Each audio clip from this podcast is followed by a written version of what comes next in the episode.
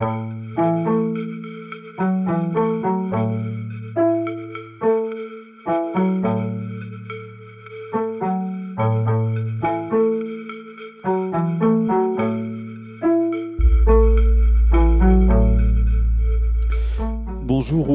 bonsoir si vous nous euh, rejoignez dès ce samedi soir pour clore la première journée euh, du festival Jardin d'hiver. Euh, rencontre avec Timothée de Fombelle qui est auteur de plusieurs romans dans lesquels vous racontez des histoires, parfois en un volume, parfois en deux volumes, aussi auteur de pièces de théâtre. Et si cette rencontre porte le titre Raconter l'esclavage, c'est en raison de ce livre Alma qui raconte une histoire de l'esclavage, mais qui est aussi une nouveauté pour vous. Aura l'occasion d'en parler un peu plus tard, puisque ce n'est pas en un ni en deux tomes, mais c'est une trilogie que vous annoncez. Le second volume est prévu pour l'automne prochain. Lecture conseillée à partir de 11 ans et sans limite d'âge ensuite, avec des illustrations de François Place que vous retrouvez, hein, puisque euh, vous, avez déjà accompagné dans euh, vos premiers euh, romans.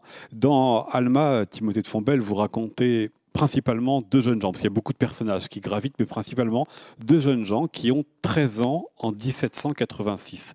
Alma et Joseph. Alma part à la recherche de son frère sur une côte africaine et elle va continuer à le chercher en embarquant sur un navire clandestinement librement, navire qui va euh, participer du commerce transatlantique, c'est-à-dire euh, les bateaux qui partent d'Europe, qui vont euh, prendre des captifs en Afrique, qui vont devenir des esclaves, arriver sur le continent américain et puis faire le dernier morceau du triangle vers l'Europe en prenant d'autres marchandises. Vous la racontez elle, mais aussi Joseph, qui lui part clandestinement également sur ce navire qui s'appelle la Douce Amélie. Lui euh, est dessus depuis euh, la France, depuis euh, La Rochelle et puis Lisbonne, où il est découvert la tête en bas, accroché à une corde avec quand même une montre et quelques diamants, parce que à cette histoire d'esclavage, vous avez ajouté une histoire de pirate et une histoire de chasse au trésor. Vous avez écrit, Timothée Fombelle, beaucoup d'histoires qui se passent dans des mondes imaginaires ou qui se passent dans des époques déjà passées plusieurs fois promené euh, dans le cours du XXe siècle, mais ici c'est euh, la fin du XVIIIe siècle, une histoire d'esclavage. Pourquoi est-ce aujourd'hui que vous avez choisi de vous, attaquer et attacher à ce sujet? Alors, c'est un sujet qui me traverse et me hante depuis tellement longtemps que euh, ça a toujours été un projet. Mais ces, ces projets éternel, qu'on a, de, qu'on a en tout cas de toute éternité en soi, il ne se réalise pas toujours.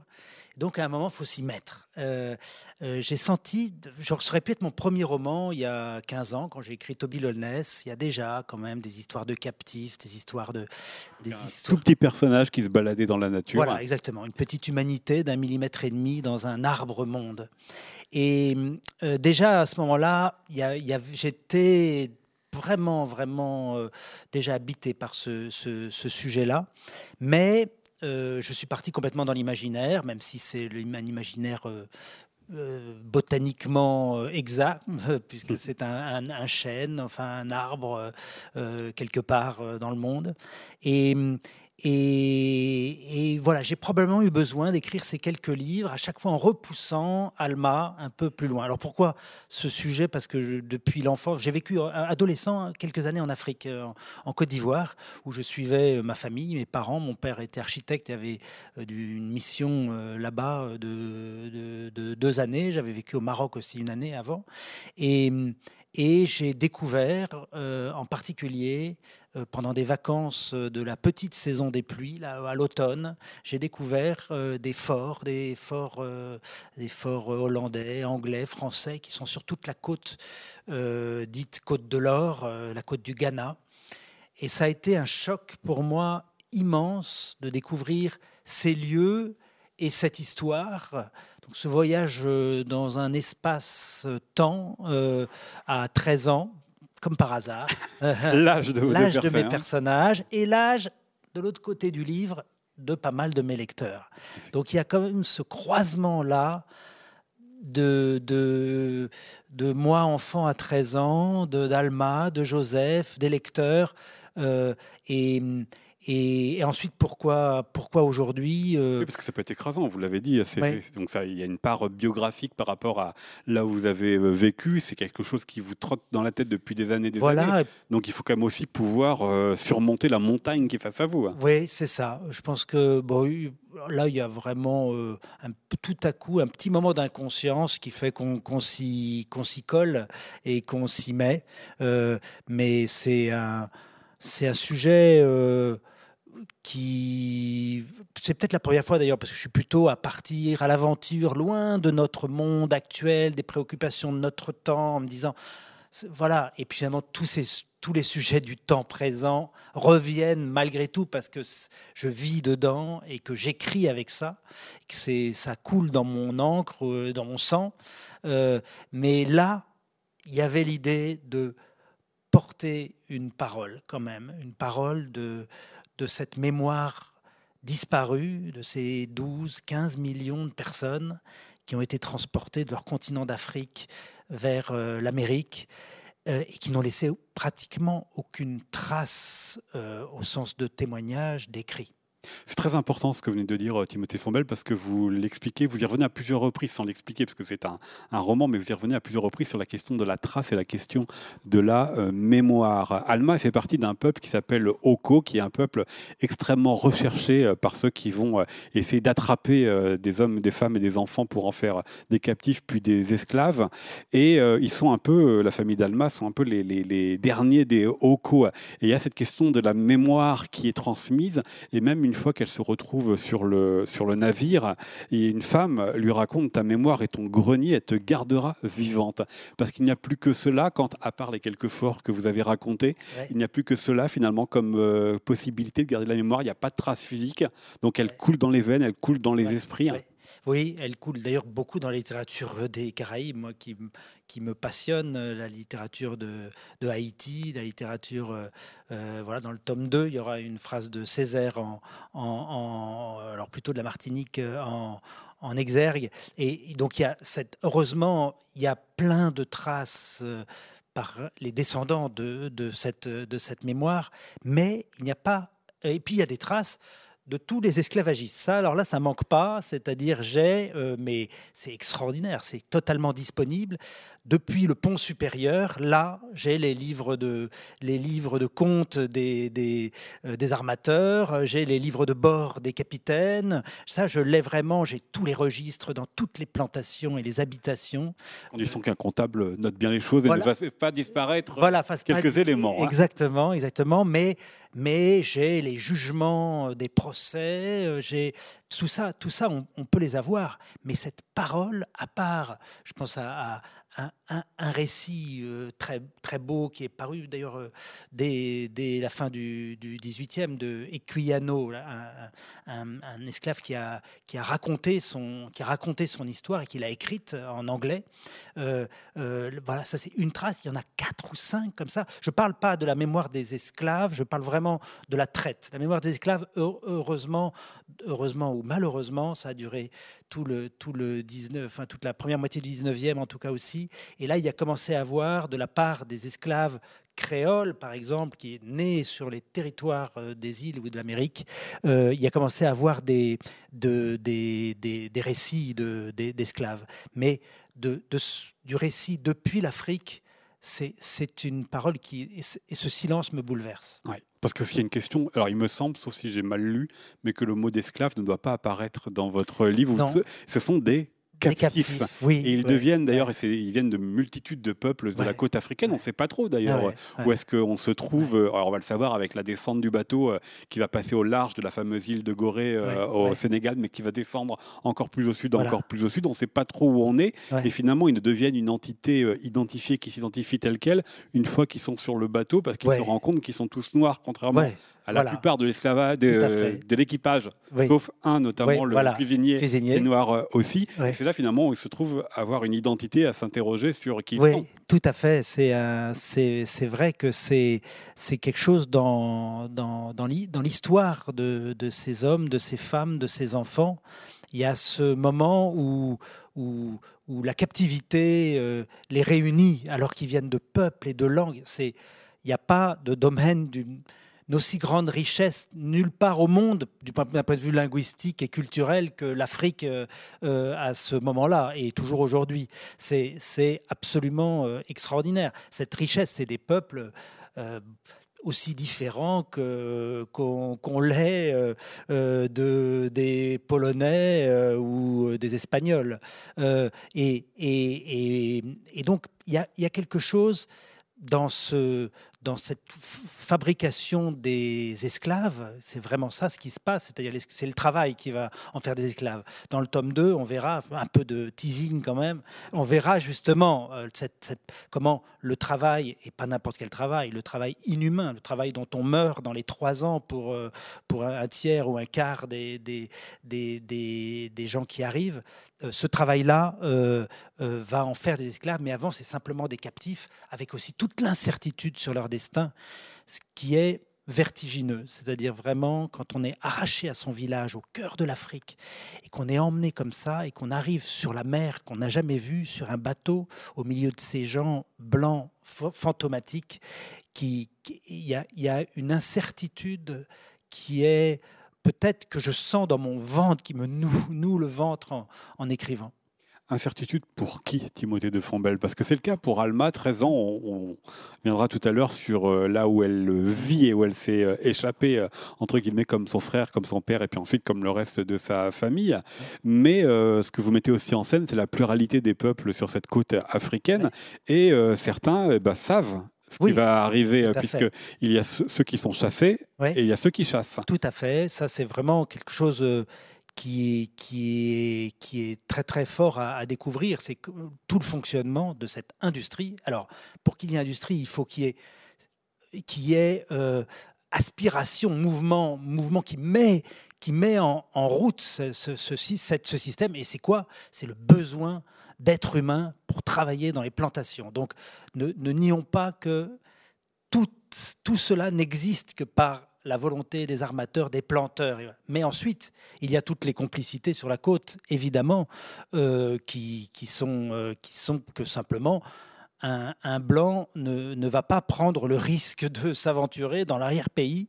Euh, il a peur pour sa peau et il préfère de loin mettre, mettre au travail des chasseurs sur toute la côte et des commerçants. Et là, ça désorganise toute la société de cette côte-là qui devient, euh, qui, commence à se faire euh, la guerre, qui commence et, donc il y a le, les, captifs euh, qui sont simplement des, prisonniers de, droit commun. hop, il y a les prises de guerre dans, des attaques. Il y a les règlements de compte tout simples.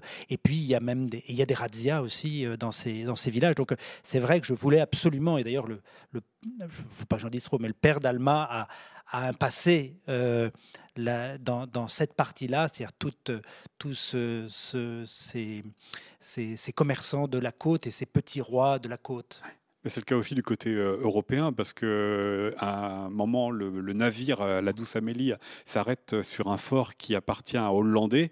Et là, c'est un peu un drame pour eux. Alors, c'est bénéfique pour ceux qui vivent dans les, environs, mais c'est que c'est une région qui est en paix depuis trois ans, ce qui fait que le gouverneur ah hollandais n'a personne, quasiment personne, à faire monter son bateau. En fait, c'était, c'était il y a, un, rapport des, des, besoins et de l'offre qui est quelque chose qui, d'ailleurs, je, fais en deux, trois pages à un moment une sorte d'analyse de, de, ce, de ce marché-là. Comment, comment d'abord ça, ça, ça, ça irrigue toute l'Europe de ce. C'est pas du tout euh, Nantes, euh, euh, Bordeaux et Bristol et quelques et Liverpool. C'est beaucoup plus large que ça. C'est-à-dire que le, les, les, les, les, céréales qui sont embarquées sur le bateau pour faire les biscuits, elles viennent de. ça remonte le long des fleuves, ça. Et cet argent qui vient de la traite arrose mais pratiquement toute, euh, toute l'Europe.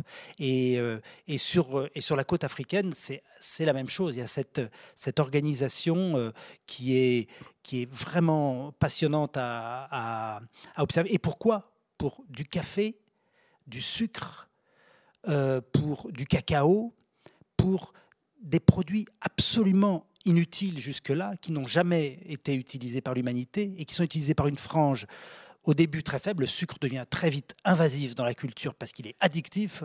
Euh, et donc, dès le 19e, tout le monde met du sucre dans son, dans, son café ou dans son thé.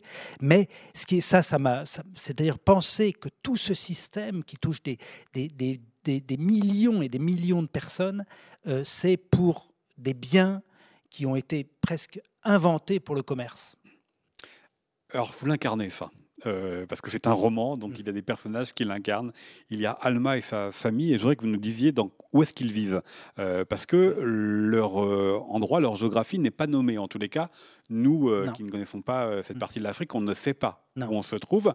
Vous avez choisi de le situer en 1786, c'est-à-dire que le, ce commerce des esclaves, il a déjà quelques siècles d'expérience, donc il faut rentrer plus profondément dans les terres africaines. Voilà. C'est pour ça aussi que vous avez choisi cette date-là, c'est-à-dire que ce sont des gens qui sont allés se réfugier beaucoup plus loin, beaucoup plus profondément dans un endroit qu'ils ont isolé du reste du monde Oui, il y a, je voulais ça, c'est-à-dire je voulais prendre, mais je le fais presque pour tous mes romans, je les commence. Neverland, il y a ça aussi, le roman dans lequel vous vous racontez, vous racontez votre euh, enfance. Il est question de cet endroit euh, privilégié. Là, en l'occurrence, c'est l'enfance, avec la lisière qui euh, relie le monde adulte. C'est ça. Alors, il y a cette vallée des origines. C'est le seul endroit imaginaire dans ce, dans ce livre, en fait. De même que le peuple local est le seul peuple imaginaire dans ce livre. J'avais besoin, et pour moi c'était le plus grand hommage que je pouvais faire à cette mémoire euh, bien réelle, c'était de, de, m'autoriser l'imaginaire euh, euh, et, de sortir du documentaire, du docu-fiction, du, et d'être complètement dans, le romanesque. Et, donc j'ai créé, et, je l'ai résumé à cette vallée des origines, à ce paradis perdu, qui est le lieu de l'enfance d'Alma. Elle grandit là, avec euh, ses deux frères, ses parents, dans cette vallée protégée de tout. Euh, on ne lui a jamais parlé du reste du monde. On comprendra pourquoi cette, forteresse devient presque une, prison d'une certaine manière, mais une prison bénie, une, une prison de tendresse, euh, mais elle n'est pas viable. Elle n'est pas viable à long terme. Et il y a une faille tout à coup. D'ailleurs, c'est en fait dès la première ligne, la faille, on pourrait la, on pourrait la deviner. C'est un zèbre sans rayures, debout dans les herbes jaunes, avec deux enfants couchés dans son ombre. Et ce zèbre sans rayures, il y a quelque chose qui ne va pas. Il y a quelque chose qui ne va pas un zèbre sans rayures, ça n'existe pas. Et donc ce n'est pas un zèbre, et donc il y a quelque chose, quelqu'un qui a réussi à entrer dans, ce paradis perdu et, qui, qui, crée la, blessure un animal qui s'appelle brouillard aussi, peut-être une manière de jouer euh, sur, les, sur les frontières. Et c'est intéressant aussi de là où il vient. Il vient, euh, il y a un cours d'eau dans cette, euh, dans cette vallée. les parents volontairement n'ont pas ils viennent pas de cette vallée, c'est eux qui sont réfugiés dans cette vallée. Ils savent ce qui se passe à l'extérieur. Ils n'ont volontairement pas appris à nager à leurs enfants. Ils ont brûlé la pirogue. L'eau qui est source de toute vie dans votre roman et dans cette ah histoire, elle est celle qui amène au danger, elle est celle qui va les faire s'enfuir de la vallée, elle est celle qui va les faire rejoindre l'océan, elle est celle qui va les emmener de captifs en esclavage. C'est exactement l'inverse de l'eau source de vie. C'est incroyable parce que enfin moi Heureusement, je ne me fais pas un dossier sur l'eau dans mon livre quand j'écris, mais ce que vous dites, euh, je le reconnais, je reconnais ce, motif de l'eau. J'avais même pas fait le lien entre cette eau, cette première eau, cette première traversée pour quitter donc euh, la, la saison des, pluies. Tout à coup, il y a ce, gouffre là qui se remplit et qui devient un passage. Et, et j'avais pas réalisé que c'était sa, sa première, euh, sa première euh, traversée.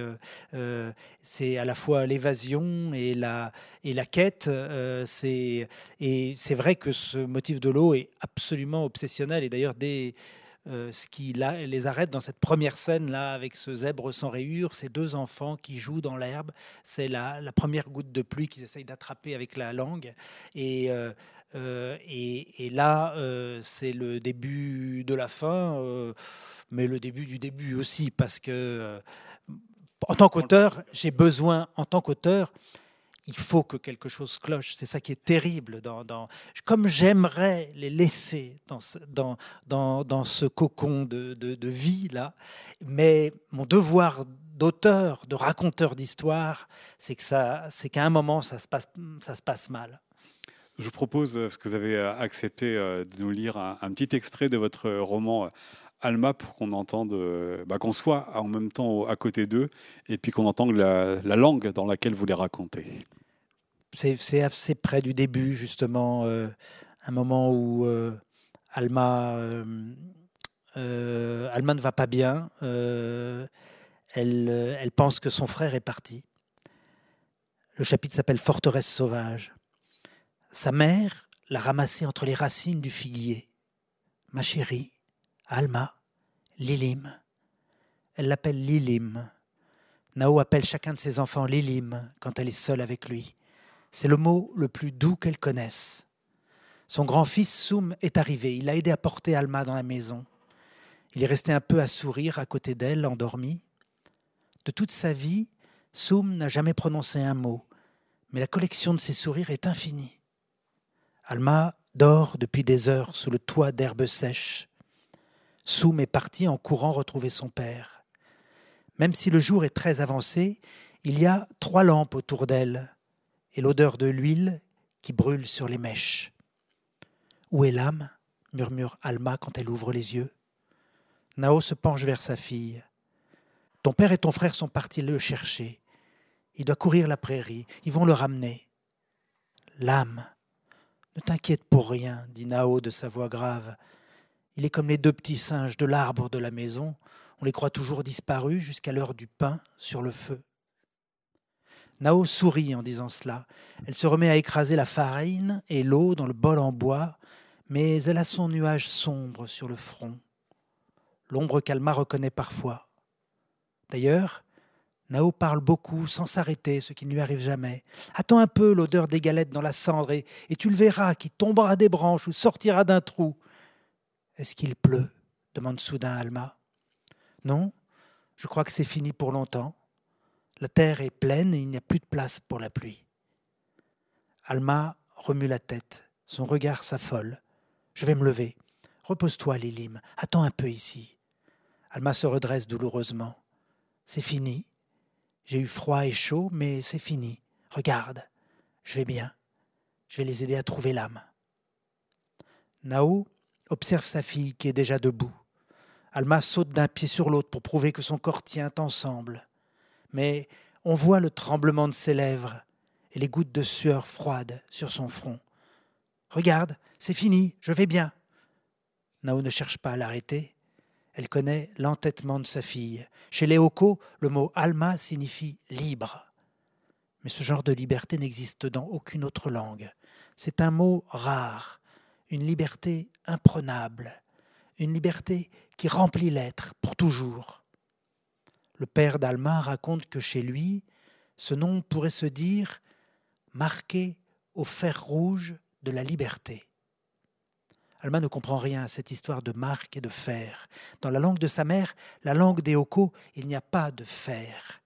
Il n'y a de mots que pour ce qui est important, pour dire la couleur de chaque heure de la nuit, ou le gloussement qu'on fait en dormant quand une herbe vient nous toucher l'oreille. Et peut-être qu'Alma et sa liberté ont raison, pense Nao en la regardant. Oui, elle sera mieux à semer sa fièvre dans les collines plutôt qu'à attendre ici. Elle la suit des yeux dans la maison. Alma prend son arc et ses flèches qu'on a rangées sur le côté. Elle marche d'abord vers la porte, mais hésite un instant et revient sur ses pas. Elle plonge la tête au creux du cou de sa mère, juste au-dessus de l'épaule. Elles se tiennent serrées l'une contre l'autre. Le geste est le même que d'habitude, mais la voix d'Alma s'étrangle. Maman. Reviens vite, Lilim. Nao sent sur sa peau les yeux bouillants de sa fille. Reviens vite, ou bien l'âme aura tout mangé. Alma s'attarde encore un peu dans ce repli où elle aime se blottir depuis qu'elle est toute petite, maman. Elle reste longtemps ainsi, sans se prendre les mains, parce que l'une tient son arc et l'autre a les doigts pleins de farine de mille. Puis elles se séparent. Plus tard, en y repensant chacune si souvent, elles ne sauront dire combien de temps cela a duré, une seconde ou une vie. Merci beaucoup euh, pour euh, cet extrait. Je voulais proposer notamment parce qu'il y a ce paradoxe avec la signification euh, du mot Alma, donc du nom que vous avez donné à votre héroïne de, 13 ans, cette liberté. Hmm. Ça veut dire quoi, être libre, quand on n'a pas d'autre référence que ce, bout de vallée et sa famille hein Oui, elle, ce, nom-là, ce mot-là, elle va le comprendre plus tard. Et, et ce mot-là, liberté, a été la clé dans ma manière de raconter. C'est-à-dire, j'ai tourné pendant des années, peut-être une réponse à votre première question de tout à l'heure. Et de savoir pourquoi aujourd'hui vous avez écrit ce livre. Pourquoi j'ai tant attendu, c'est que c'est que j'avais toujours le problème de mon héroïne, ballottée par la vie, objet euh, que secouée par les éléments, par les, les, décisions des autres, et, et je, et je n'avais pas d'héroïne. Et ça ne tenait pas, et ça ne marchait pas. Et tout à coup, j'ai eu la certitude dans, dans, dans, dans, mon corps vraiment qu'il fallait qu'elle soit libre, qu'il fallait qu'elle traverse tout ça dans la liberté.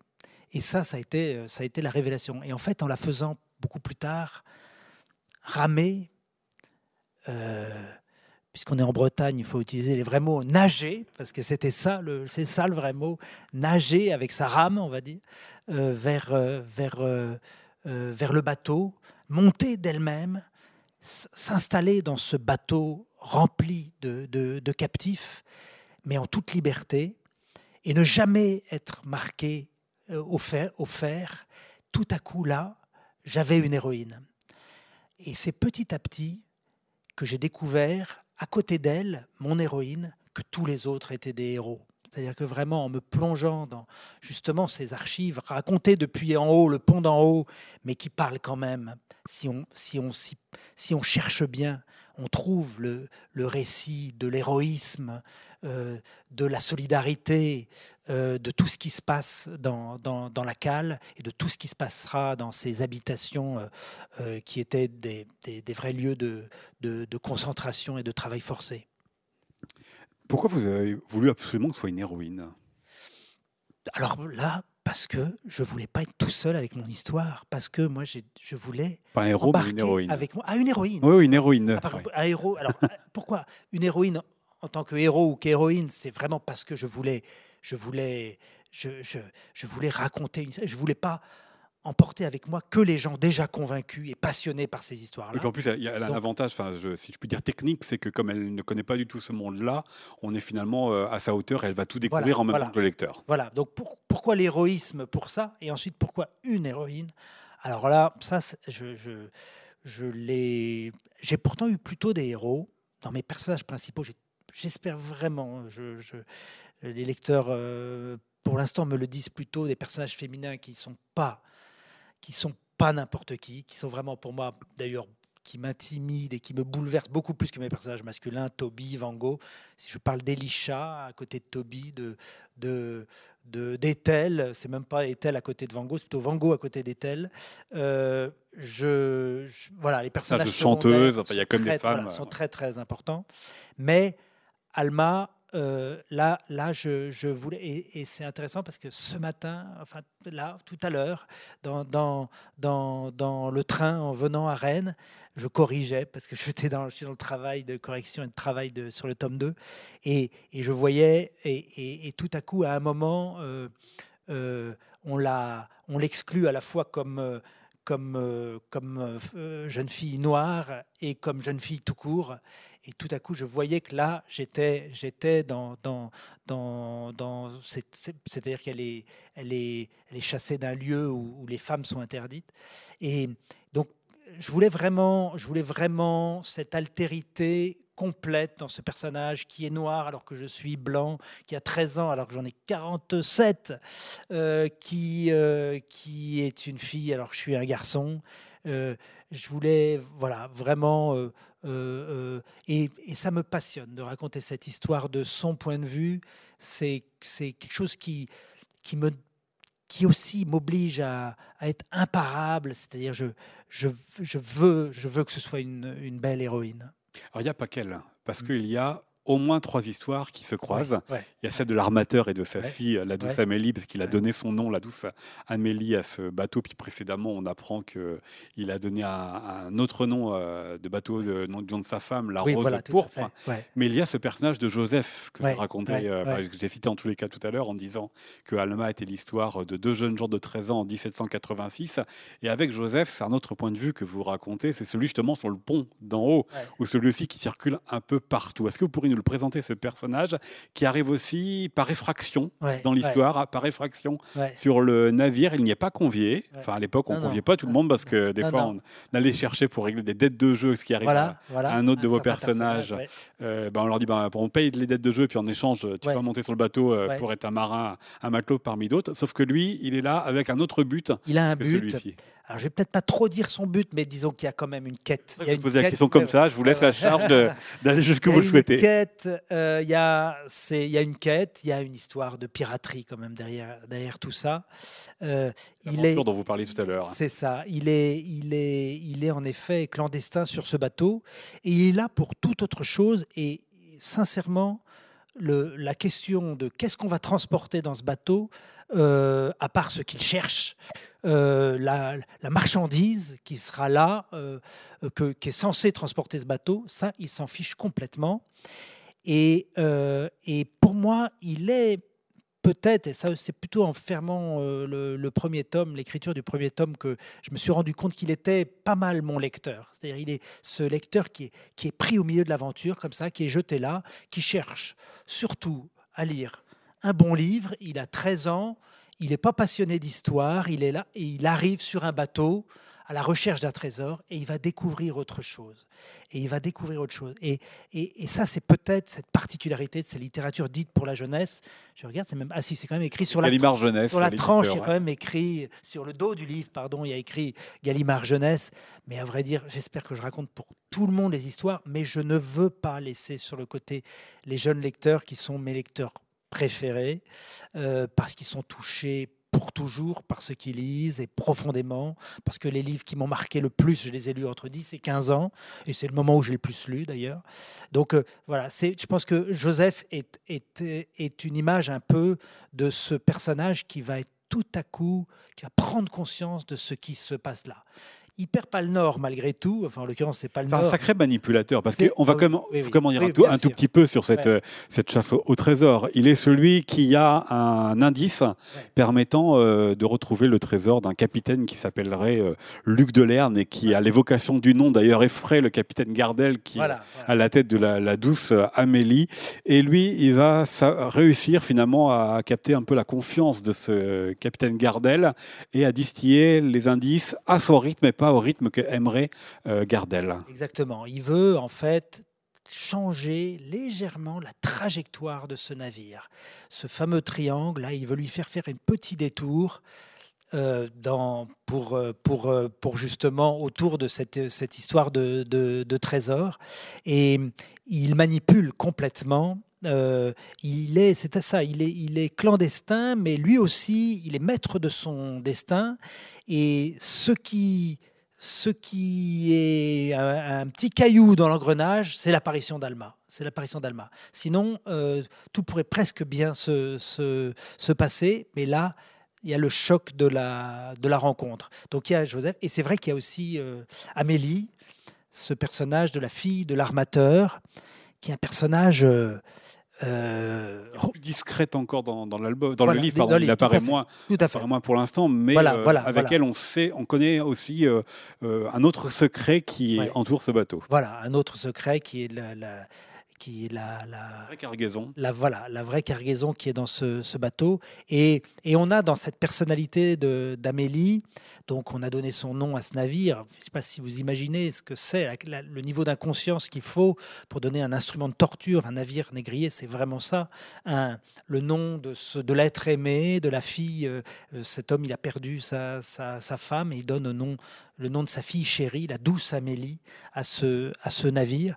Et elle a la, elle est, c'est une, c'est une cartésienne, c'est une, c'est une fille et petite fille de, de, de, d'armateur, et elle est extrêmement, extrêmement euh, pragmatique. Et, et, là aussi, comment euh, faire euh, Est-ce qu'elle va ouvrir les yeux à, un moment sur ce qui se passe? Ben, C'est pas sûr, c'est pas sûr. Parce qu'elle est loin Évidemment. Revenons quand même sur le personnage de Joseph euh, Timothée de Fombelle, parce que vous avez dit que finalement, il ne sait pas vraiment euh, euh, ce qui va se passer pour les captifs, et puis ça ne l'intéresse pas. Mais c'est aussi quelque chose qu'on découvre dans votre roman, c'est que le navire, il n'est pas équipé pour ça. Mm. Euh, il y a aussi encore un, il y a plein d'histoires. Il y a aussi l'histoire autour d'un charpentier qui arrive un peu au dernier moment sur le navire, son prédécesseur et son aide s'étant euh, noyé euh, juste avant. Donc le capitaine se pose aussi des questions sur ce qui s'est produit. Mais ce charpentier va être extrêmement important. D'abord parce que sur les navires de cette époque-là, c'était peut-être l'un des postes les plus essentiels, mais aussi parce qu'il va devoir aménager le navire pour transporter jusqu'à 500 esclaves. Et le capitaine y poussera pour en mettre jusqu'à 500 50. Expliquez-nous comment est-ce qu'on part dans un commerce comme ceci sans être équipé pour euh, euh, enfermer des gens dans des espaces réduits. Alors on a, on a euh, du stock de bois, pas toujours tout quand même, on a, mais, on, mais on se planque un peu parce qu'on va, on va quand même faire le premier trajet qui passe devant la côte de, de, de, l'Afrique, du Maroc par exemple, où il y, y, a de la piraterie, où y a et, les, et les navires, évidemment, les navires de, commerce négrier sont bien, bien repérés de parce que euh, on sait qu'ils partent avec énormément de marchandises pour cette grande chaîne de commerce qu'ils vont faire avec l'Afrique d'abord. Puis, et donc, ils sont très pleins. Donc, ils, c'est du maquillage. Hein. Au début, il y, a, il y a beaucoup d'histoires de maquillage dans, dans, ces, dans ces bateaux. Euh, donc, on le transforme. On crée d'abord la, euh, une partie très importante qui est la barricade, euh, le, le, le, barricado entre à peu près au milieu du, du, du, du mât, du, mât central du, du navire. Là, vous, vous, le grand mât, il y a cette barrière qui permet de, séparer euh, tous les hommes captifs qui seront à l'avant euh, de l'équipage et des femmes qui peuvent être à l'arrière. Donc il y a cette séparation hérissée de pointe avec deux petites portes. C'est une forteresse, hein, c'est une prison flottante. Et puis il y a des transformations à l'intérieur puisque euh, les esclaves, si on doit en mettre 550, chacun doivent, ils doivent être 3 par mètre carré, ce qui est euh, inimaginable pour vivre des mois et des mois, et parfois six mois, parce que c'est le, navire cabote le long, le long de la côte et, se remplit petit à petit.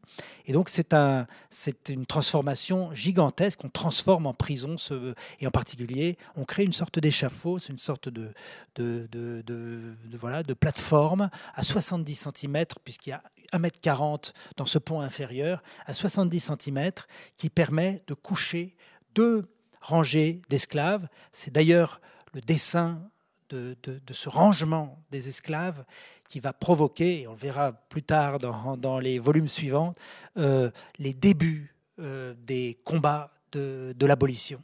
Parce qu'effectivement, vous dit, ils sont très serrés, ça veut dire qu'ils ne peuvent même pas, euh, ces, personnes, ils ne peuvent pas bouger, ils ne peuvent pas non plus être allongés euh, sur le dos ou sur le ventre, ils sont sur le côté, ils sur le flanc. Ils se relaient, ils sont sur le flanc, rangés comme des petites cuillères, euh, et ils sont souvent, pour les hommes, enchaînés deux par deux avec, si vous pouvez imaginer, les questions d'hygiène, les questions de comment faire ses besoins.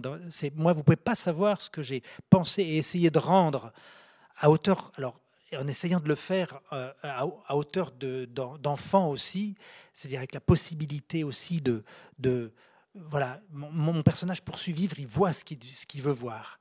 Mais euh, je, voulais raconter la réalité de cet enfer qui était d'ailleurs, euh, voilà, qui en faisait périr au moins 10, 15, 15% de, des esclaves pendant la traversée.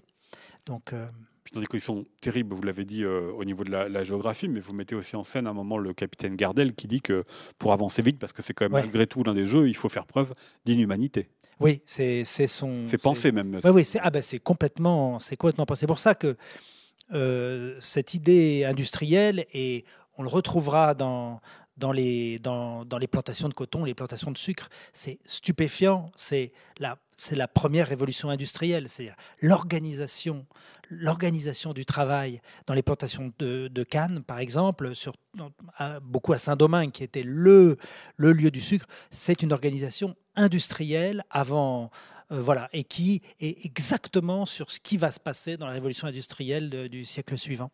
C'est-à-dire beaucoup de monde et des tâches très compartimentées. il, y a, un volume de travail très volume de travail, des, ateliers, une, cadence extrêmement et un enchaînement, des, une organisation par quart de, enfin par carreau euh, euh, de, pour que pendant 8 ou 9 mois de l'année, on puisse avoir euh, ce qu'ils appellent la roulaison, là, le, ramassage, la coupe de la canne, la fabrication du sucre.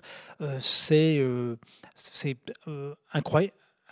Et, mais le plus incroyable, c'est que là-dedans, il y a une erreur. Une erreur, c'est de, de, de faire mourir les esclaves sous, de faim et, à la tâche. Euh, c'est une erreur, euh, c'est une erreur, euh, je dirais, industrielle vraiment, et qui va conduire les, révoltes qui vont exister parce que c'est intenable et c'est vraiment détruire la force de travail.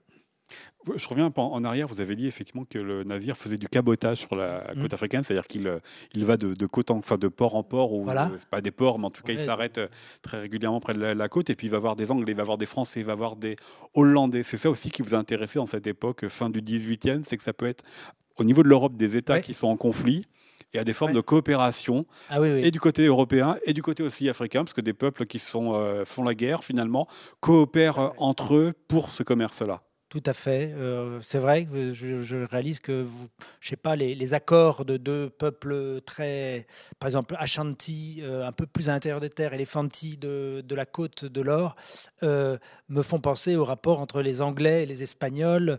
dans la suite d'Alma, on sera pas mal en, Louisiane, avec ces, ces guerres très, très violentes. Et c'est, c'est vrai que c'est un, un puzzle absolument incroyable, avec une concurrence folle euh, entre, entre les pays, avec ces forts qui, qui passent de main en main. Un fort hollandais va devenir anglais, il va devenir espagnol.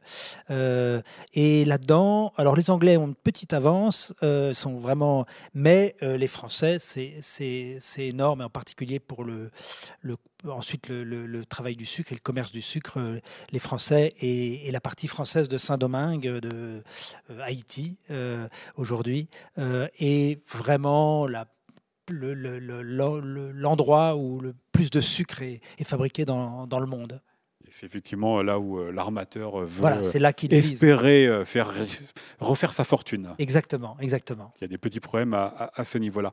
C'est très complexe finalement ce que vous avez dit, Timothée Sombel, parce que du coup on voit bien qu'il y a plein d'enjeux, il y a plein de réalités différentes. Est-ce que ce fut un des défis au niveau de l'écriture, outre d'incarner ces personnages-là, de rendre tout cela extrêmement fluide, d'en faire une matière romanesque ah, et fluide? Alors je suis content parce que effectivement, c'est des sujets qui me passionnent tellement que j'en oublie de dire que je suis avant tout un auteur et un raconteur d'histoire et un conteur de coups, pour vraiment réduire, euh, aller au cœur de, cette expression de raconteur d'histoire. C'est vraiment ça qui m'intéresse. Et donc, jamais je ne, je, je, je, ne veux faire démonstration de quoi que ce soit. Je suis au plus près de mes personnages, du corps de mes personnages, de, leur, de, de, de ce qu'ils ont dans, dans, le cœur, dans, dans, dans, la tête, de ce qu'ils ressentent.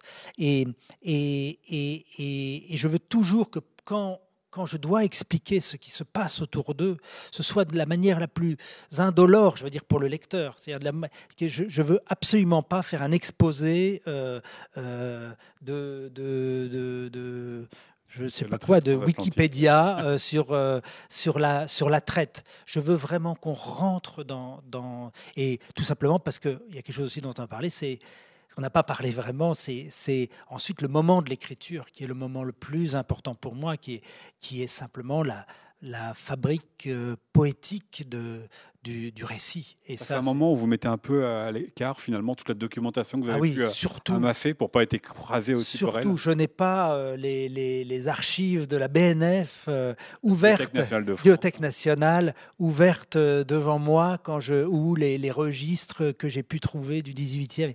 Je n'ai rien de tout. Je peux avoir un un plan de bateau, je peux, parce que ça, c'est c'est ça inspire. Euh, ça inspire ou ça contraint? Parce que le bateau, il fait de mémoire 35 mètres de long, 8 mètres de large. Voilà. Et ça va être l'un des lieux du, roman, alors qu'il arrive assez tardivement, mais c'est quand même un des lieux euh, dans lequel on, vous coincez un peu tous vos personnages. Oui, alors ça, j'aime bien ça. C'est un huis clos. Il y a une bonne partie. Heureusement, il y a un peu d'air. On va parfois ailleurs, mais, mais c'est une bonne partie dans ce bateau. Et ça, c'était très acrobatique, de faire vivre, de mettre sous tension. Moi, c'est très important. J'écris du thriller, vraiment. C'est comme ça que, que j'aime écrire. Et donc, euh, je veux du mystère. Je veux de... Et donc, comment faire qu'une partie du bateau ignore ce que c'est une autre? Comment? Ça ça a été une, un, jeu de puzzle qui me qui m'a qui m'a qui m'a passionné à, faire mais c'est vrai que c'est un c'est un tout petit espace vous avez dit en mètres parce que je voulais euh, plusieurs fois, j'ai, je peux. en mettre dans le. Voilà, quand on dit, euh, quand on, quand le, les correcteurs euh, s'emparaient de mon manuscrit, euh, à la fin, les dernières corrections, on donne à, à des dragons qui sont les correcteurs, et ils revenaient vers moi un peu fièrement en disant le maître est apparu seulement quelques années avant. Bon, et j'ai dit, mais je le sais, sauf que moi je n'en peux plus qu'on me dise qu'il fallait neuf pieds carrés euh, euh, pour justement, euh, pour, ou trois esclaves par... bon, non, je veux qu'on se rende compte vraiment ce que c'est. Je veux dire 70 cm et pas deux pieds, parce que, c'est, parce que je veux qu'on se rende compte de la, des distances. Et donc je je, triche en utilisant cette, euh, cette métrique euh, interdite. Quelques anachronismes, mais à partir du moment où ça ne déforme pas la réalité. Ah, dans, ça, avait commencé mes, mes, mes, trahisons, là, mes hautes trahisons de la réalité dans Van Gogh, où j'ai mis un, en 1934 un sonneur de cloche à Notre-Dame, alors qu'il y a une électrification de, des cloches en, deux ans plus tôt. Mais euh, j'avais besoin de mon Quasimodo dans mon histoire. Effectivement, effectivement. Vous avez dit la complexité justement de tous les personnages, parce que notamment sur le bateau, une partie ne sait pas ce qui se passe de l'autre côté du bateau, mais là vous êtes rajouté quand même des difficultés à la difficulté. C'est-à-dire que les principaux personnages que l'on va suivre, Alma, Joseph, le capitaine Gardel, mais aussi le cuisinier Cook, le cuisinier s'appelle Cook, euh, le charpentier autres, tout le monde a finalement un but euh, avoué et un but qu'il cache. cache, ouais. chacun a, une double facette. Double facette. Et, hum, pourtant, euh, je peux vous dire, je ne travaille pas euh, comme avec des, des, des, leçons de construction scénaristique quelconque. C'est simplement pour qu'un personnage existe, il a besoin de cette face cachée, de cette face visible. Je n'arrive pas à créer un personnage secondaire. C'est mon drame. C'est mon drame. C'est-à-dire qu'un personnage secondaire, j'ai besoin euh, de euh, le rendre principal. J'ai besoin qu'on s'attache à lui ou qu'il ait, qu'il ait une complexité. Et donc c'est vrai qu'ils ont, ils ont tous, ont tous un, destin. Euh, puis alors là, c'est le lecteur en moi. Hein. je je, n'aime que ça dans, dans, ce que je lis. C'est vraiment euh, c'est la complexité. Et les jeunes lecteurs ont une telle familiarité avec la complexité. Alors, c'est pas en ce moment en plus qu'on peut on peut cacher aux, jeunes lecteurs cette complexité du monde. Ils, la vivent complètement. Ils, ont 500 amis sur euh, Facebook ou sur Instagram. Euh, euh, je vous mets au défi, nous autres qui avons été enfants sans, les réseaux sociaux, combien d'amis on avait On les comptait sur les doigts de deux mains. donc il y a, cette, familiarité avec la complexité ne fait pas peur. Et les seuls lecteurs qui se, qui se perdent parfois un tout petit peu dans mes livres sont souvent euh, au-dessus de, de 35 ans. Bon, j'ai plus, mais je ne me suis pas perdu.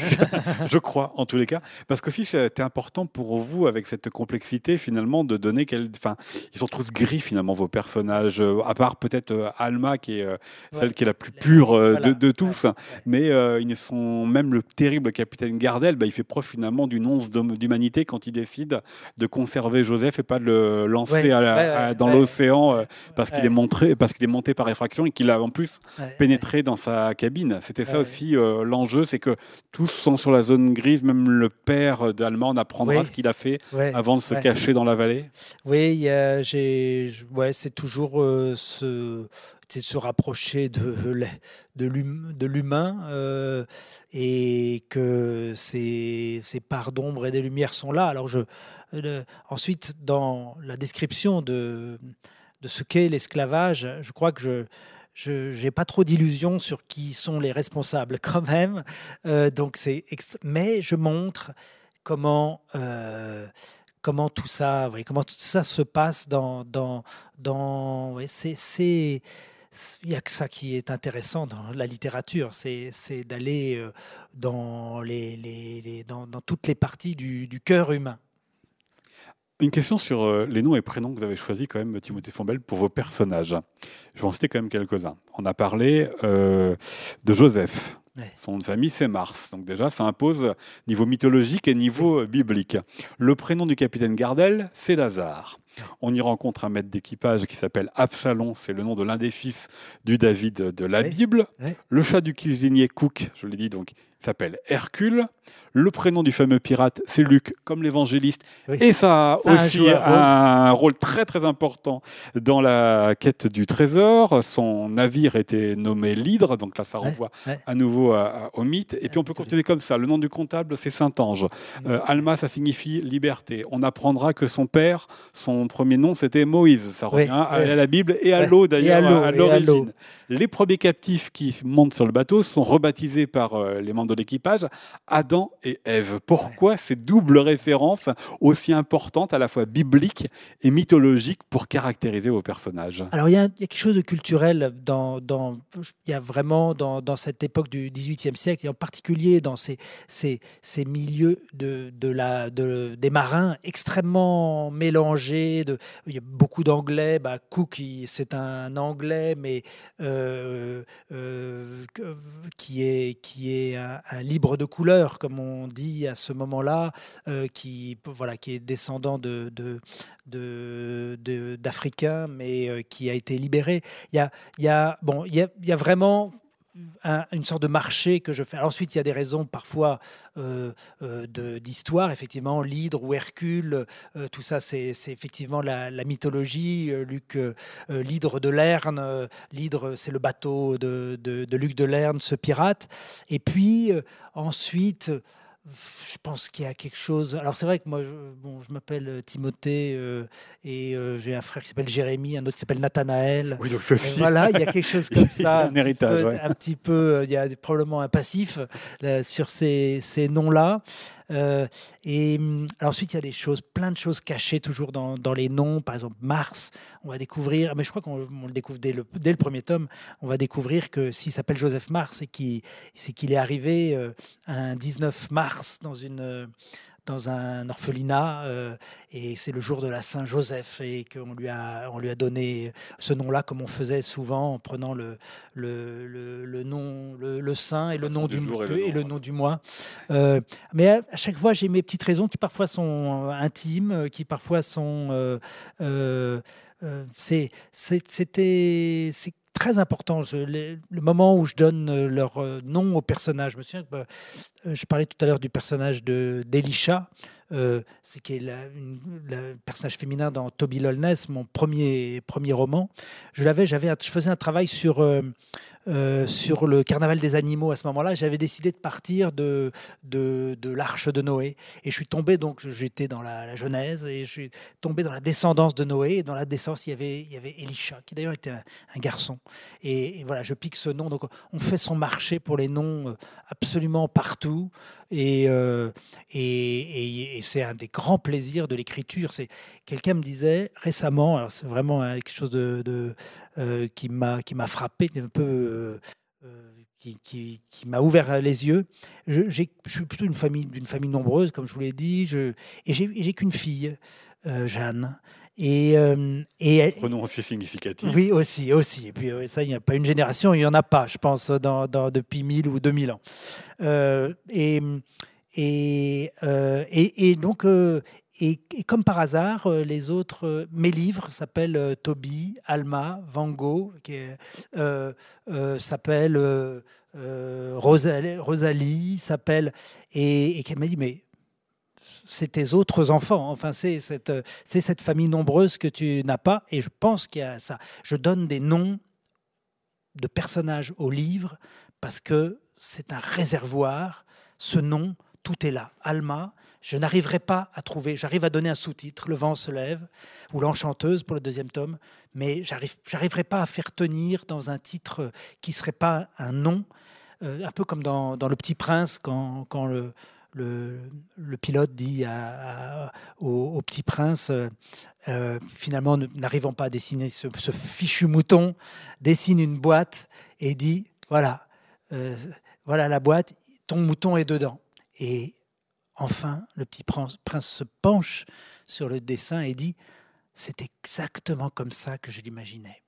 Et c'est un peu ça. Mais d'ailleurs, quelqu'un, alors c'est évidemment des enfants de euh, lecteurs d'une classe de sixième qui avait créé des choses à partir de, boîtes sur mon roman Toby Lolness. Et j'ai dit pourquoi des boîtes? Il y en a un qui allait au, au, tableau et il a écrit Toby et il a écrit en dessous boîte. Et c'était un anagramme parfait. Et Toby, c'est un premier roman c'était un coffre-fort, c'était une boîte, c'était le, réservoir dans lequel je, vidais ma vie, les 33 premières années de ma vie. Euh, et, Alma, c'est une petite boîte très précieuse euh, qui vient se poser à côté des autres. Puis très différente aussi par euh, alors pour plein de raisons. Mm. Euh, parce que d'abord, c'est une réalité, c'est moins le monde de l'imaginaire avec les petits personnages voilà. dans notre nature euh, ordinaire, mais aussi parce que, vous l'avez évoqué tout à l'heure, c'est quand même le côté très violent, le côté très euh, brutal de cette histoire de, de, l'esclavage. Est-ce que là aussi, il y a eu des difficultés parfois, ou est-ce qu'il y a eu des, des questions que vous êtes posées durant l'écriture ou que vous posez durant l'écriture ah du second Jusqu'où aller pour ah raconter. On sait que par Gardel, euh, je l'ai dit tout à mm. l'heure, il faut être inhumain pour faire avancer un bateau. En tout cas, c'est sa conception. Il dit aussi à, l'un de ses matelots euh, que très vite, euh, il va faire du mal à l'un des captifs pour calmer tous les autres. Ça, c'est du langage. Mais parfois, il faut aussi décrire des, scènes. Bien sûr, bien sûr. Bah, c'est un, un équilibre un équilibre euh, qui est, qui est très très très délicat, qui est très délicat. Euh, le principe dont je parle, c'est vraiment de me dire, ça ne me sert à rien de décrire la vérité si personne ne la lira. C'est-à-dire que dire jusqu'au fond la, cruauté absolument inhumaine, euh, si finalement mes lecteurs, et en particulier mes jeunes lecteurs à qui je veux raconter cette histoire, euh, ne sont plus là parce que tout simplement c'est inhumain, ça ne m'intéresse pas. Donc, mais mentir jamais. Donc comment dire, comment dire la vérité? Je, Vous voyez, je, réfléchis. Il y a, peut-être trois petites choses que j'ai pas dites, que j'ai pas dites volontairement. Ensuite, naturellement, je vais vers des. Je pense à une chose, c'est c'est dans un, récit euh, euh, de, que j'ai trouvé sur, dans des archives de, du Cap français à Saint-Domingue, on parle du fait que deux jours avant l'arrivée des navires, on sent l'odeur de mort de ces navires qui, quand, le vent est, porteur. Ça, j'étais incapable de le, mettre dans, dans, le bateau. Mais de le savoir, ça m'habitait dans ma description. Donc il y a des choses. la question dans le premier tome de l'odeur. Oui, oui, il y a quelque. Oui, tout à fait. J'en parle, mais je dis pas cette chose-là, c'est qui est impressionnant. On ne voit pas le bateau, mais mais il est, mais mais c'est c'est c'est absolument, euh, c'est quelque chose de, de, de, de monstrueux de, cette, ces, ces, ces, prisons, ces bagnes flottants euh, qui, qui, traversaient euh, l'Atlantique. voilà, donc je, je, il y a j'ai l'avantage d'être toujours à travers les yeux et très librement parce que c'est une narration omnisciente où je choisis ce que je sais, ce que je ne sais pas. Je me glisse. Alors ça vraiment, c'est le bonheur du récit d'aventure, c'est de pouvoir choisir euh, ce, par quels yeux on regarde chaque chose. Et j'ai eu, eu très peur jusqu'au moment où jusqu'au moment où je m'y suis mis et où j'ai vu qu'il y avait cette possibilité euh, de, dire, euh, je sais pas, je pense au moment de l'arrachement au continent africain, dire ce moment où, on essaye de faire monter dans les, pirogues euh, ces esclaves enchaînés, ces captifs enchaînés pour les faire aller vers le, navire qui est derrière la barre à, 100 ou 200 mètres plus loin et, où ils essayent de toucher, de garder le contact avec le sable. Et en fait, dans ce, cette déchirure là de ce moment, je pense que je fais je fais sentir des choses, euh, voilà. Mais que vous faites aussi euh, parfois euh, évoquer, enfin c'est un roman de point de vue, c'est-à-dire que vous le décrivez, mais parfois ça peut être aussi raconté par d'autres personnages. Oui. C'est aussi pour ça qu'il vous fallait un personnage comme Joseph qui parfois va avoir un autre point de vue, un autre regard sur l'histoire. Mm. Finalement, il raconte à côté, mais sans la montrer. Oui, oui, c'est vrai, et avec le, le avec le côté aussi sur lequel je m'interrogeais tout le temps, qui était quand même tout à coup, quand j'arrivais du côté du pont supérieur, euh, j'étais bien dans mon élément. Voilà, je, des personnages hauts en couleur, euh, euh, paradoxalement, alors qu'ils sont blancs comme, comme des navets, sauf Cook. des personnages, voilà, et, par rapport à ce qui est vécu sous leurs pieds, sous le, plancher. Et, donc là aussi, je, faisais, je faisais attention. il y a un moment où je décris une messe de minuit à La Rochelle en 1786 de, Noël 1786. Et, et, et, là, euh, ah, je, je, me trouvais bien dans, mon, bien dans mon ambiance avec ces gens, ces femmes bien habillées qui, qui allaient à la messe de minuit. Et, donc toujours, je, je, me disais comment faire vivre euh, aussi ce pont inférieur, comment voilà et l'Afrique aussi, toute la partie qui se passe en Afrique, comment la mettre sous tension et comprendre et, et que c'est tout sauf une une un, juste un territoire euh, euh, sans lieu. Voilà, quand je parle du royaume de Boussa, au bord du fleuve Niger, où il y a toute une partie qui se, se, passe, euh, ça a été passionnant de rentrer dans cette, cette culture-là, de cette, de cette région du, du en, amont du, du Niger. voilà, c'est comment et ça, c'est mon statut de raconteur d'histoire euh, blanc, des années après, des années, des années après, euh, euh, me met à l'affût pour, pour, une sorte de vigilance qui me, qui me stimule énormément dans le, dans le, dans le travail, vraiment dans le travail, et ensuite dans gommer le travail parce que vraiment, je veux, je veux pas qu'il y ait de la sueur euh, sur l'encre. Ça se voit, voilà. Absolument. Vous avez parlé justement du, des membres euh, de l'équipage qui sont tous hauts en couleur, sont tous des individualités. Il y a quelque chose de paradoxal, effectivement, quand on est sur le bateau, où à part Alma et quelques-uns, finalement, tous les captifs, c'est une masse. Ils ont perdu leur euh, individualité, alors que quand vous les racontez encore sur la côte africaine, on découvre des personnages les uns après les autres. C'était volontaire aussi, ça, pour montrer. C'est une des dimensions, finalement, de l'inhumanité, c'est qu'on leur retire leur ah identité, mais on leur retire aussi leur singularité, parce que vous attachez davantage au, à qui est Cook, à qui est Gardel, à qui est le charpentier. Ils, ont, ils, ont, euh, ils vont d'ailleurs, ces personnages, euh, quand ils quittent l'Afrique, ils vont avoir deux ou trois noms euh, euh, et ils changeront peut-être de nom encore deux ou trois fois en, changeant de propriétaire. Donc il y a, cette, idée de l'anonymat et quelque chose. Alors ensuite, je veux faire sortir petit à petit justement cette femme que les Blancs appelaient Ève euh, et dont je refuse de dire qu'elle s'appelle Ève parce que c'est le nom qu'on lui donne et, on va découvrir qu'elle s'appelle Oumna en fait.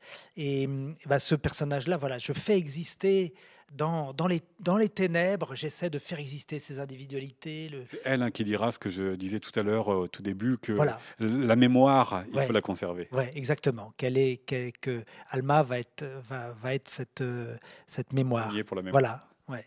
Donc c'est vrai que je... Mais c'est c'est un point de méfiance aussi euh, de, de, de mon côté sur justement euh, qui est pas euh, que cet anonymat, si justement Alma à un moment descend dans, descend dans, dans, la cale et, et y vit, c'est justement pour tout d'un coup mettre en lumière des personnages, les dialogues qui se passent ici. C'est comment, comment on dialogue même des deux côtés, des deux côtés entre les hommes et les femmes. Euh, il y, a, y, a, tout ça qui, qui, se passe et puis c'est c'est quand même mon la conscience d'Alma, elle le dit à un moment à Joseph sur le pont. Elle dit cette fille-là, peut-être que la veille du moment où elle a été prise, elle avait un rendez-vous avec un amoureux au bord de la rivière. Chacun a une histoire. C'est ça mon, ma motivation dans, cette écriture, c'est toujours rappeler les individus. on a toujours, justement, on dit 14 millions, enfin bon, les chiffres sont compliqués à dire, mais disons 14 millions de personnes euh, euh, déportées vers l'Amérique. Mais ce chiffre, ce nombre-là, n'est pas, ne dit pas les 14 millions de vies juxtaposées, de 14 millions de, euh, de noms tendres donnés par euh, une mère, 14 millions euh, de, de destins, de, de passions. De... Et ça, c'est ce que je veux faire ressortir. Puis on le voit un petit peu déjà dans ce roman-là aussi, où ils ne sont pas tous à la même place, ces captifs. Vous avez dit, il y avait les hommes d'un côté, les femmes de l'autre, sauf qu'il y a un tiers-lieu, il y a un troisième lieu, puisqu'on apprend, euh, mais ça on le sait assez tôt, je peux le dire, qu'il y a des esclaves qui sont réservés aux, capitaines. Oui, pour quelle voilà, voilà. Bah, c'est, euh, en fait, euh, on parle souvent de pacotille en croyant que c'est juste des, des des biens de, peu de valeur, mais la pacotille, c'est un nom technique vraiment dans la, la c'est c'est ce qu'on attribuait en guise de à certains membres de l'équipage qui pouvaient acheter avec leurs propres euh, économies euh, et qui pouvaient euh, ensuite, donc sur des esclaves souvent, en leur nom, et qui pouvaient revendre. Alors parfois ça pouvait être des biens, il va y avoir aussi des défenses d'éléphants qui vont être achetées, et puis ce qui pouvait, qui pouvait revendre en arrivant sur la côte, ou bien en arrivant sur la côte des, dans les îles, ou bien en arrivant euh, même de retour en, France.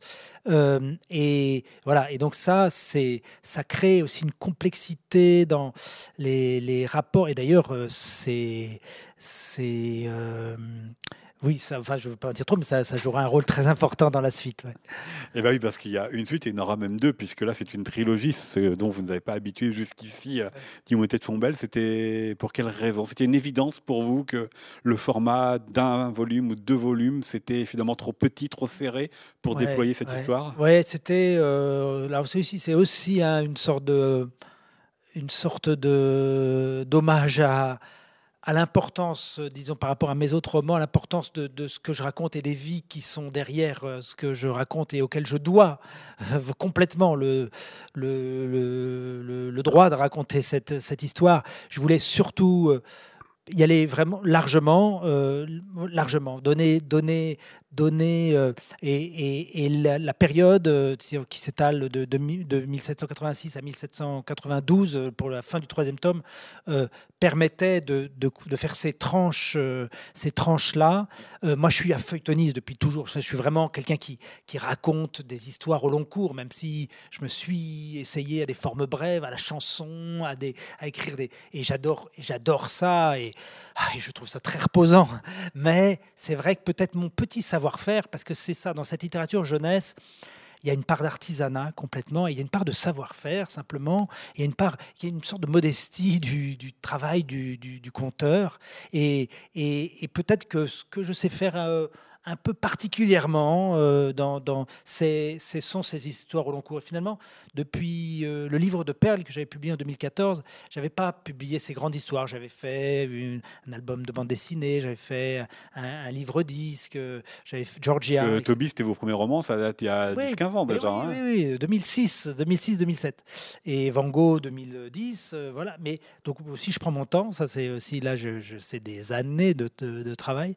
Et, et ça, c'est un, euh, cette particularité de cette, euh, cette littérature euh, jeunesse qui, qui fait qu'on cherche là où, là où on, sait être utile. Et, en l'occurrence, moi, c'est sur ces histoires au long cours, construire des destins, des intrigues à, voilà, où normalement on, ne lâche pas trop le, livre. Et, d'ailleurs, c'est intéressant parce que chacun de mes livres, en ce moment, j'ai Toby, Van Gogh et Alma, qui sont chacun dans les mains de, gens du côté de l'audiovisuel, parce que ce sont des, des tuyaux dans lesquels ils ont besoin d'histoire, ils ont besoin de glisser. Donc euh, ces trois romans ont, des projets plus ou moins avancés à chaque fois, mais euh, du côté de, et du côté beaucoup de la série, parce que quand même, euh, c'est ouais, voilà exactement. Bah, c'est peut-être pas pour rien alors que vous parlez d'audiovisuel, puisque ce sont des romans qui produisent aussi euh, des images. Il y a euh, François Place qui vous accompagne pour les illustrations, qui vous accompagne déjà dans euh, les, histoires de, de Toby Lolness. je peux peut-être en montrer une ou deux, je ne sais pas quelle, quelle caméra, peut-être ce qui est derrière moi. Pour quelles raisons avez-vous choisi, voilà, celle qui est devant moi du coup, pour quelles raisons avez-vous choisi que ce roman il soit accompagné d'images Alors, c'était pas accompagné d'images à n'importe quel prix. C'était vraiment si François Place, euh, qui est un, compagnon de route euh, dans, effectivement, depuis Toby Lolness, mais qui est avant tout un, talent extraordinaire. Et, ce que moi, quand je vous dis que j'écris quand même avec parfois un plan de bateau devant moi, lui, c'est à, main levée qui fait des, des navires du 18e. Il est né là-dedans depuis qu'il a 7 ans. Il dessine des, des, bateaux en particulier. et, et, puis, il dessine bien d'autres choses, évidemment. Euh, et euh, c'est un. Son dernier album, Rois et Reines de Balbel, qui est sorti à, l'automne, là, est une splendeur. Et des grands, grands albums comme ça, avec des illustrations somptueuses autour de, autour de Babel, de la vraie histoire de Babel et, et des rois et reines qui ont, qui ont régné. Et donc, je voulais, je voulais qu'il y ait des images pour euh, euh, parce que je trouve que c'est je, trouve quand, il y a un vrai créateur qui s'en empare, c'est remettre une couche de, de, création dans, dans, une œuvre. Et quelle chance de ne pas être tout seul dans une aventure comme ça. Euh, je voulais que ce soit lui parce que il fait des dessins, ces, ces dessins à l'encre là et au lavis qui, sont, qui, qui, ne contraignent pas l'imaginaire, qui laissent ouvert l'imaginaire. Et à aucun moment, je lui ai dit, ah non, non, non, tel personnage n'est pas du tout comme ça. Euh, à chaque fois, il y, a, y, a, la marge de liberté pour le lecteur d'imaginer autre chose, complètement intemporel. Ces dessins, on ne peut pas savoir si, c'est, euh, euh si elles sont du, du 19e ou, ou, du, ou d'aujourd'hui. Euh, voilà, c'est, j'adore ça. Dès que je peux, dès que je peux collaborer, parce que c'est un travail très très solitaire l'écriture. Dès que je peux euh, me, enfin, éclabousser mon livre du talent des autres, euh, je le fais. c'est pour ça que je parlais d'un livre disque que j'ai fait avec des musiciens. J'aime bien ne pas être tout seul parce que c'est un travail très très solitaire l'écriture je montre là une, image et euh, le monsieur que vous voyez tout en haut, euh, c'est euh, Moïse, le père d'Alma. Une dernière question, Timothy Fambel, qui, bah, si ça avait été votre premier livre, en 2006, je ne l'aurais probablement pas posé. Sauf qu'on est en 2021. Que l'histoire de l'esclavage, c'est compliqué elle est compliquée à, raconter. Alors j'avais cette question avant de connaître la réponse. Je suis allé voir sur Internet, donc je connais une partie de, la réponse. Mais euh, vous savez qu'il y a aux États-Unis, et c'est importé en France, des polémiques sur le fait de ce qu'on appelle l'appropriation culturelle, ou quand des auteurs, parce que vous avez dit tout à l'heure, hein, moi, auteur, homme blanc, qui raconte cette histoire euh, des, Africains. D'ailleurs, ça s'est euh, répandu parce qu'on l'a vu au mois de mai dernier avec le déboulonnage de deux statues de Victor Schulcher, donc l'homme politique qui a porté l'abolition en France en 1848. Les manifestants qui ont fait ça lui ont reproché tout simplement de ne pas être de leur, euh, de leur couleur et de leur côté de l'histoire. Ils auraient préféré euh, plutôt un, esclave qui se serait euh, rebellé. Comment est-ce que vous avez pris ça en compte, ce terrain sur lequel vous arrivez alors, qui joue surtout sur l'impossibilité pour vous de faire que ces livres-là soient lus du coup aux États-Unis et en Angleterre? Alors, euh, ouais, c'est un, sujet. Euh, je, savais que c'était un sujet délicat. Euh, il y a eu des rebondissements autour du livre au moment de la sortie parce que un éditeur anglo-saxon qui avait publié tous mes livres ne voulait pas le publier pour ça, pour des, des raisons d'appropriation culturelle. Enfin, l'idée, en tout cas, qui ne voulait pas ajouter une voix blanche au récit euh, qui a déjà été toujours fait par les, souvent fait par les blancs de l'esclavage. Et, et, ça, c'est des questions qu'évidemment je m'étais posées, mais que j'avais dépassées parce que c'était plus fort que moi, parce que je voulais raconter cette histoire. Je n'avais pas l'impression de prendre des risques énormes et j'en prends pas. Je, voilà, c'est pas, c'est pas, je suis pas du tout un héros ou quelqu'un qui est, qui est censuré par quiconque. Mais c'est vrai que c'est très, c'est très délicat. Euh, ça a plutôt musclé mon, écriture, c'est-à-dire qu'à tout moment, j'avais cette vigilance-là, euh, qui était euh, tout sauf une autocensure, ou tout qui était simplement d'être le plus juste par rapport à moi, de comment je voulais raconter cette histoire. finalement, ça n'a pas été cet éditeur, finalement un autre éditeur anglo-saxon s'est jeté sur le livre et il va, il va paraître, ouf. il va paraître en, en, Angleterre. Alors là, je comprends les débats, je comprends, il y a, y a, y a, des questions, puisque ça a été mes questionnements, et je vous les ai dit même là tout à l'heure, sur cette question de cette histoire racontée toujours par les, les registres, les livres de bord, etc. Euh, donc, mais ensuite, je, je, ne pouvais pas imaginer ne pas raconter cette histoire et attendre, comme je le fais depuis 30 ans, qu'un livre la raconte de, de cette manière-là euh, et, qui, et, qui, voilà, et qui aurait été, et je suis bien d'accord qu'il y aurait quelque chose de magnifique que ce livre soit écrit par, par un afro-descendant, on va dire.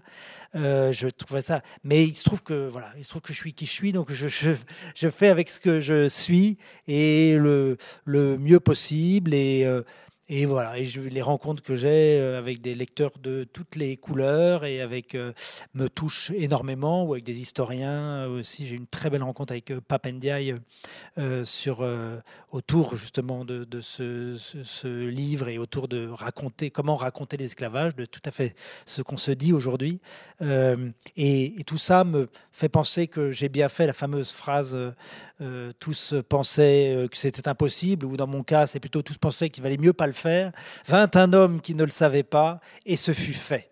Et voilà, je pense qu'il y, a cette petite inconscience. Et puis, je pense que je l'aurais pas fait si c'était pas dans cette planque, dans cette cachette là qu'est la littérature jeunesse. Qui, oui, ça expose moins. Ça voilà, ça expose beaucoup moins. Et donc, je peux raconter des histoires qui touchent quand même énormément de monde, qui, euh, voilà, qui voyagent et qui sont. J'ai la chance que mes livres soient traduits un peu partout, mais euh, de manière plus discrète, sans qu'on parle tellement de nous, auteurs.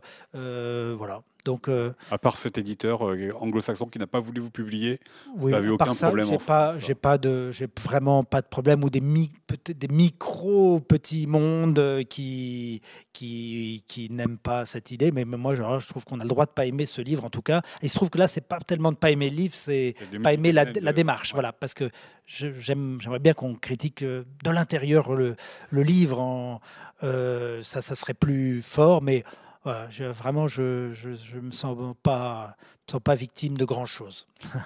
voilà, ça s'appelle Alma, Le vent se lève. C'est donc le premier tome de votre trilogie paru chez Gallimard Jeunesse, à lire à partir de 11 ans et donc jusqu'à euh, pas de limite d'âge.